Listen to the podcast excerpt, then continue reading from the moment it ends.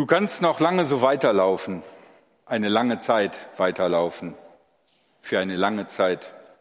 Früher oder später wird Gott dich niederstrecken. Geh und sag es dem Lügner mit der langen Zunge. Gehe, sag es dem Mitternachtsreiter. Sag es den Herumtreibern, den Glücksspielern, den Lästerern. Sag ihnen, Gott wird dich niederstrecken. Du kannst es in der Dunkelheit sagen und denken, es hört keiner. Aber alles, was in der Dunkelheit geschieht, wird ans Licht kommen. Meine Güte, lass mich dir die Neuigkeit erzählen. Mein Kopf war nass vom Mitternachtstau. Ich war auf den Knien und habe mit dem Mann aus Galiläa gesprochen. Er sprach zu mir mit einer so wunderbar sanften Stimme, dass ich dachte, ich würde das Rascheln von Engelsfüßen hören. Er rief meinen Namen, mein Herz stand still, als er sagte, Johnny, geh und tu meinen Willen. Dieses Lied ist äh, nach dem Tod von Johnny Cash äh, zu Ehren von ihm äh, aufgenommen worden. Also nicht das Lied, sondern das Video ist gemacht worden mit einer ganzen Menge Leute, die irgendwie im Showbiz sind und äh, manche davon sind auch jetzt noch bekannt, andere sind jetzt vielleicht nicht mehr bekannt. Und dieses Video wirft einen Blick auf äh, die Vergänglichkeit und darauf, dass uns unter Umständen die Folgen unserer Taten einholen können und dass, egal wie schnell wir laufen, irgendwann einmal uns die Erkenntnis und dann die Realität einholt, wir sind endlich. Wie sieht das aus mit unserem Tod? Wie sieht das aus mit den kleinen Toden des Lebens, dem Ende von Plänen, die wir hatten, dem Ende von Hoffnungen, die wir hatten, der auf einmal Unerreichbarkeit von Dingen, die wir doch unbedingt erreichen wollten? Und vielleicht kommt auch euch manchmal der Gedanke, wie sieht es eigentlich aus mit dem Blick Gottes auf mein Leben? Gibt es das wirklich so etwas wie ein Ende der Welt? Dauert das noch tausend Jahre und dann kommt Gott wieder? Oder ist das schon bald Corona das erste Zeichen von dass das Ende der Welt eingeläutet ist? Diese Fragen beschäftigen Menschen zu jeder Zeit, weil es immer wieder Krisensituationen gibt in bestimmten Gegenden, in bestimmten Gruppierungen von Menschen und man fragt sich, wie wird das alles weitergehen? Wird das noch schlimmer werden? Oder wird es wieder gut werden? Oder wenn es gerade gut ist, wie lange wird das Gute halten? Und deswegen, weil es immer ein Thema ist, war das auch zur Zeit Jesu ein großes Thema. Und wir müssen sehen, der Hintergrund, hinter dem diese Reden Jesu aufgenommen wurden und dann auch in der ersten Generation und zweiten Generation der Christen gehört wurden, ist die totale Zerstörung Jerusalems im Jahre 70 und die Vertreibung des jüdischen Volkes raus aus Palästina in die ganze Welt, die bis ins 19. Jahrhundert, nee, ins 20. Jahrhundert angedauert hat. Im Markus Evangelium sind uns folgende Sätze überliefert. Nehmt den Feigenbaum als Gleichnis, an dem ihr etwas lernt. Wenn seine Zweige frisch austreiben und Blätter bekommen, dann wisst ihr, der Sommer ist bald da. So ist es auch mit euch. Wenn ihr seht, dass das alles geschieht, dann wisst ihr, das Ende ist nahe. Der Menschensohn steht vor der Tür. Amen, das sage ich euch, diese Generation wird nicht sterben, bevor dies alles geschieht. Himmel und Erde werden vergehen, aber meine Worte werden nicht vergehen. An welchem Tag oder zu welcher Stunde das sein wird, weiß niemand. Auch nicht die Engel im Himmel. Nicht einmal der Sohn, sondern nur der Vater. Passt auf und seid wachsam, denn ihr wisst nicht, wann der Zeitpunkt kommt. Es ist wie bei einem Mann, der auf Reisen ging. Er verließ sein Haus und übertrug seinen Dienern die Verantwortung, jedem teilte er seine Arbeit zu. Dem Wächter an der Tür befahl er, bleibt wachsam. Bleibt also wachsam, denn ihr wisst nicht, wann der Hausherr kommt. Spät am Abend, um Mitternacht, beim ersten Hahnenschrei oder früh am Morgen. Wenn er plötzlich kommt, soll er euch doch nicht im Schlaf überraschen. Was ich euch sage, das sage ich allen. Bleibt wachsam. Diesen Text auszulegen ist relativ schwierig, weil da sehr viele unterschiedliche Vorstellungen und Bilder drin sind, die einen, wenn man das streng theologisch durchdenkt, auch schon gleich wieder in große Schwierigkeiten bringt. Wie kann es sein, wenn es einen dreieinigen Gott gibt, Vater und Sohn und Heiliger Geist eins, und gleichzeitig weiß aber, obwohl sie ja eins sind, ein Part nicht, was der andere macht, weil nur der Vater ja weiß und der Sohn nicht? Oder ist es so, dass der Sohn das nur manchmal nicht weiß und wie er dann im Himmel ist, er es wieder weiß. Und in diesen Sätzen schildern sich zwei unterschiedliche Zeitgefühle. Und das ist mein erster Gedanke. Ich möchte euch diese beiden zwei Zeitgefühle näher bringen. Und diese beiden Aussagen, die dort Jesus trifft, in dem ersten und in dem zweiten Teil, unterscheiden sich etwas voneinander. Und wenn man nicht genau darauf achtet, überliest man das vielleicht. Da ist die eine Aussage, dass Jesus sagt, so wie ihr beim Feigenbaum feststellen könnt, wann der Frühling und der Sommer losgeht, so können auch wir in unserer Welt die Zeichen der Zeit lesen. Was ist das, die Zeichen der Zeit? Ich meine, irgendwann wird dir vielleicht mal klar bei einem Geburtstag, dass du den Zenit überschritten hast und dass du jetzt sehr wahrscheinlich schon mehr Jahre gelebt hast, als du wahrscheinlich noch leben wirst. Also ich bin noch 60 und ich werde wahrscheinlich keine 120. Das heißt, ich habe definitiv den Zenit überschritten. Aber das ist das, wovon wir ausgehen. Vielleicht bist du 20 und du hast schon den Zenit überschritten. Du weißt es nicht. Aber wir können das spüren, wann sozusagen bestimmte Zeiten in unserem Leben sind. Und wir reden da nicht gerne drüber. An Ewigkeitssonntag finde ich, ist das okay, das mal zu machen. Äh, ja, es gibt einige unter uns, die können sozusagen ganz hinten am Horizont schon sich vorstellen, ja, es wird irgendwann zu Ende gehen. Es ist gar nicht mehr so lang. Ich bin 60, mein Vater und meine Mutter sind beide mit 68 gestorben. Das ist wow, das äh, ist ein, ja. Also, aber es gibt auch woanders Zeichen der Zeit. Vielleicht bei Dingen, wo du merkst, ähm, ja, das geht nicht mehr so wie früher. Oder in Situationen, wo du merkst, ich muss äh, mit einer bestimmten Sache aufhören und vielleicht eine andere Sache anfangen. Ich habe das ganz massiv gemerkt, weil ich Schule doof fand und mich nicht wohl in der Schule gefühlt habe. Und als ich im Vikariat dann in der Schule arbeiten musste, musste ich die Seite wechseln. Mein Herz schlug immer noch für die Kinder. Aber ich war jetzt auf einmal im Lehrerzimmer. Und das war ein ganz komisches Gefühl für mich. Ich kam mir vor wie ein Verräter. Ich musste mir sozusagen deutlich machen, hey, das ist jetzt ein anderer Lebensabschnitt, du bist nicht mehr Schüler. Es ist gut, auf der Seite der Schüler und Schülerinnen zu stehen, aber du hast die Seite gewechselt. Jesus sagt, es gibt diese Zeichen der Zeit. Und das entscheidendste und wichtigste Zeichen der Zeit, sagt Jesus, ist, der Menschensohn, also Jesus, Jesus redet oft von sich als von dem Menschensohn, steht vor der Tür. Und das kann vielleicht individuell sein, weil wir vielleicht zum Ende unseres Lebens kommen. Oder vielleicht ist es aber auch global für die ganze Welt.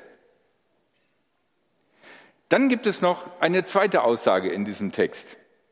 Jesus sagt, niemand weiß, wann das Ende für dich, für diese Welt kommt.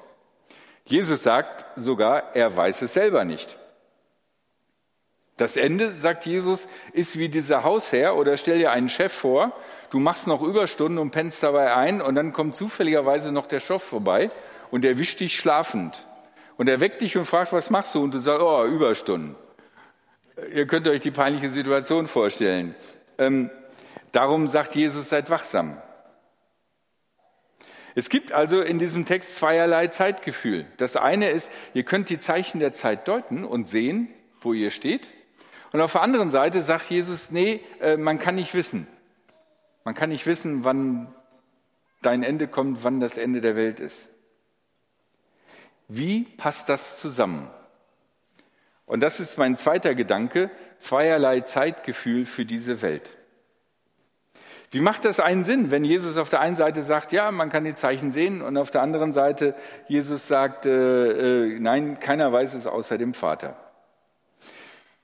Ich bin mir sicher, einige von euch kennen Cäsium 137. Das ist ein radioaktiver Stoff und äh, Cäsium 137 hat eine Halbwertszeit von 30,2 Jahren. Das heißt, wenn ich so ein Kilo Cäsium hier hinstelle und 30,2 Jahre warte, dann wird nur noch die Hälfte von diesem Cäsium da sein. Das andere ist zerfallen und hat sich rübergemacht in andere Formen von Atomen.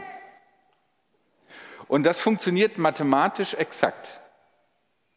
Also nach 30,2 Jahren kannst du das messen. Und es ist egal, ob du ein Kilo hast oder zehn Gramm oder nur ein Gramm hast. Du weißt, die Hälfte von dem, womit du startest, wird weg sein. Aber du weißt nicht, welches der Atome zerfällt und welches der Atome zu denen gehören, die noch da sein werden als Cäsium 137. Du hast also ein Empfinden dafür, wie die Radioaktivität abläuft, wie das insgesamt ist. Und du weißt, äh, nach einem bestimmten Zeitablauf kannst du genau berechnen, wie viel Prozent du deiner Ausgangsmenge noch hast. Aber du kannst zumindest momentan noch nicht, ich weiß aber auch nicht, ob das äh, quantentechnisch überhaupt geht, du kannst nicht sagen, dieses Atom oder jenes Atom. Wir können uns hier umgucken und können sagen, oh, da sind Leute, die haben wahrscheinlich sehr viel Leben noch vor sich. Wir haben Leute, die sind gerade so in der Mitte, die sind gerade genau da, wo es richtig krass ist. Und dann gibt es Leute, die so langsam irgendwie auf ihre Taten zurückblicken können. Und wir wissen auch, dass hier Leute sterben werden, aber wir können nicht sagen, du oder du oder du. Das wissen wir nicht. Das kann nach langer Krankheit geschehen. Es kann aber auch passieren, weil du nicht gesehen hast, dass der LKW abgebogen ist. Es gibt die unterschiedlichsten Möglichkeiten. Wenn wir in diese Welt hineingucken und äh, das auch noch verstärkt durch Corona, ist äh, nicht nur in christlichen Kreisen ja stark diskutiert worden, ähm, ist der Klimawandel jetzt quasi das Ende der Welt? Und mit Ende der Welt meinen wir natürlich nicht das Universum, auch nicht äh, die Erde, sondern im Grunde genommen das menschliche Leben, so wie wir es kennen. Und ähm, es ist klar, anders als viele andere Ereignisse in dieser Welt ist der Klimawandel ein planetares Ereignis. Es ist egal, wo du hingehst, der Klimawandel wird dich niederstrecken. Ähm, du kannst in die Arktis rennen und äh, äh, an den Methangasen oder was, keine Ahnung. Du kannst in die Sahara gehen und dir wird es wirklich echt zu heiß. Du kannst dem nicht entkommen. Niemand kann denen entkommen. Reiche versuchen natürlich, dem zu entkommen, indem sie Mauern bauen, indem sie Bunker bauen, indem sie sich mehr leisten können, Klimaanlage und so, und Welle rundherum. Aber damit kann man sich nur eine Weile schützen. Und auch wir in der EU können uns mit unserer Politik vor der globalen Veränderung auch nur eine Weile schützen. Irgendwann wird uns die planetare Veränderung einholen von den Menschen, die einen Platz suchen zum Leben, von der Wetterveränderung. Man kann, wenn man sich den Klimawandel anguckt, natürlich sagen, das ist das Ende der Welt. Denn Gottes Gericht soll ja heiß sein. Es wird der Tag kommen, der so heiß ist wie ein Ofen. Dann verdorren alle überheblichen Menschen und Frevler. Sie werden wie trockenes Stroh. Der Tag wird so heiß, dass er sie verbrennt. Von ihnen wird nichts mehr übrig bleiben, weder Wurzel noch Zweig. Das sagt der Herr Zebaoth. Und Zebaoth ist so ein komisches Wort, das heißt eigentlich der mit der gewaltigen Heereskraft. Also stellt euch die Bundeswehr vor, nur viel, viel größer und sie funktioniert.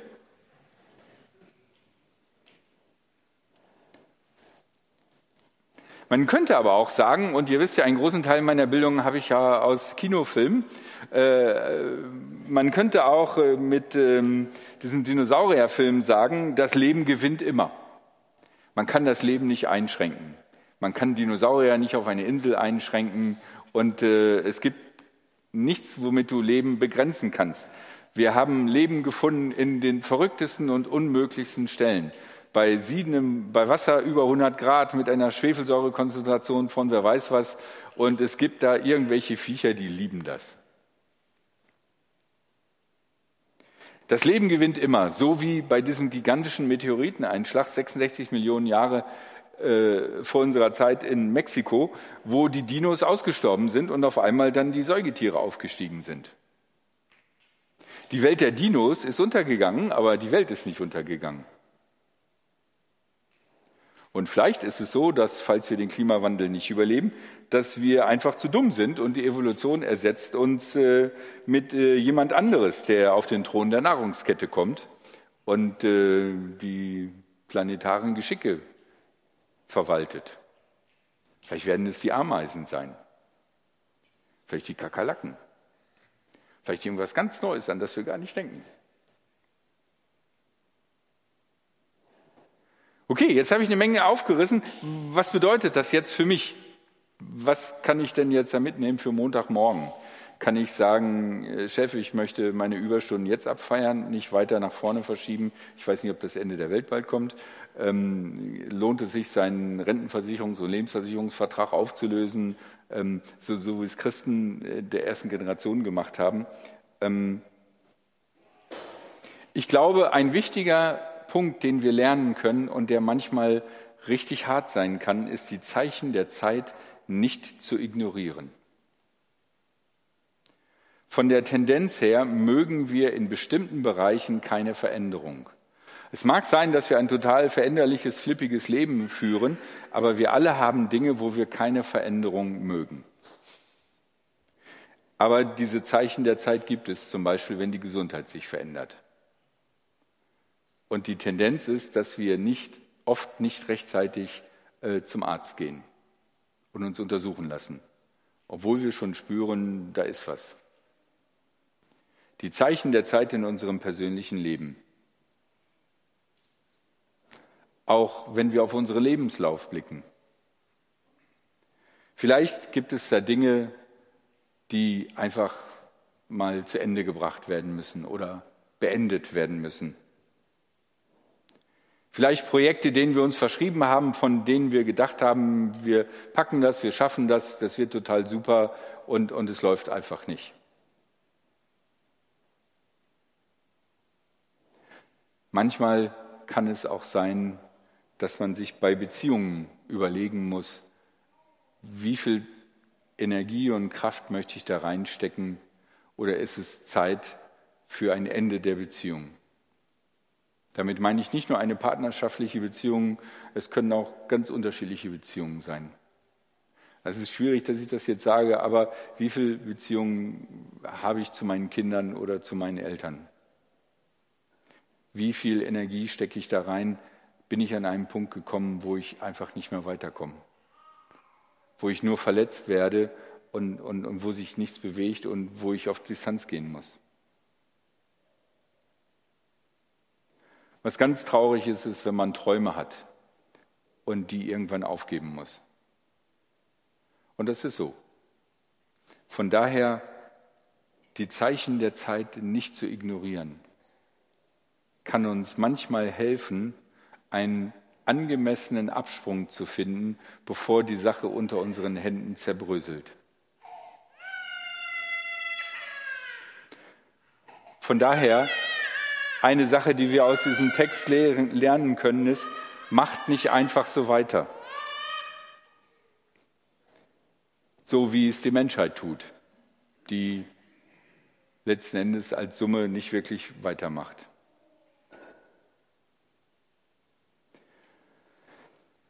Das ist die Vergänglichkeit dieser Welt, die haben wir. Die steckt in uns drin, quasi als DNA.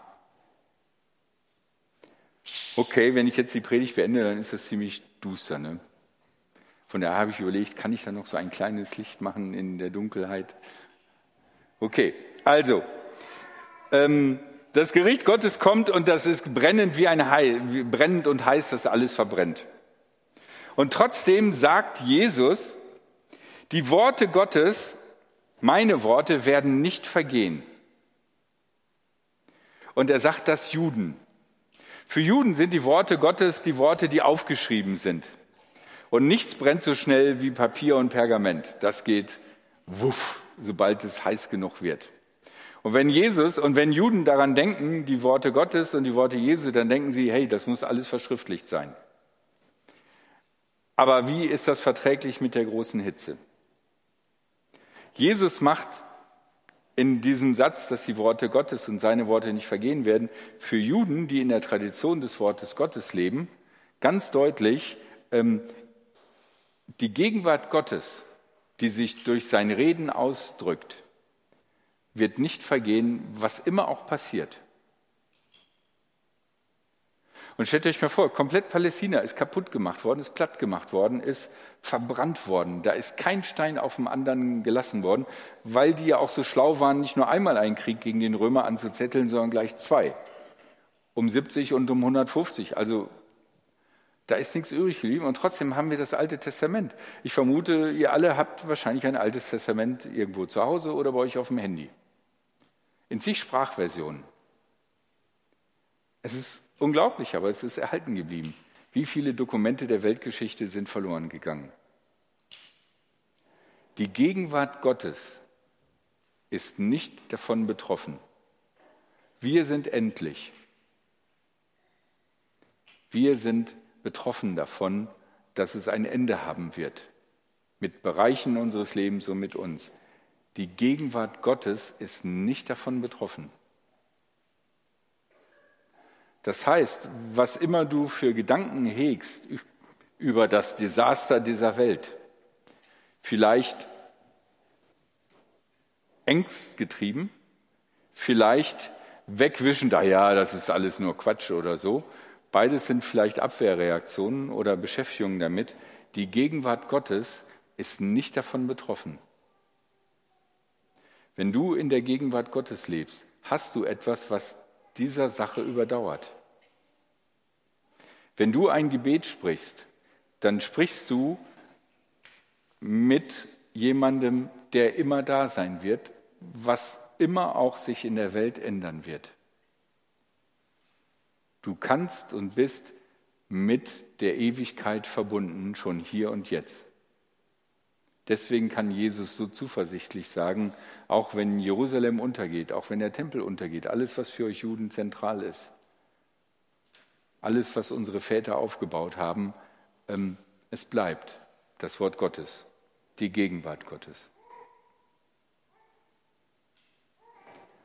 Lasst uns daran denken, hin und wieder mal, nicht so oft, hin und wieder mal, dass wir vergänglich sind und lasst uns sehr oft daran denken, dass Gott immer gegenwärtig ist, zu jeder Zeit. Amen.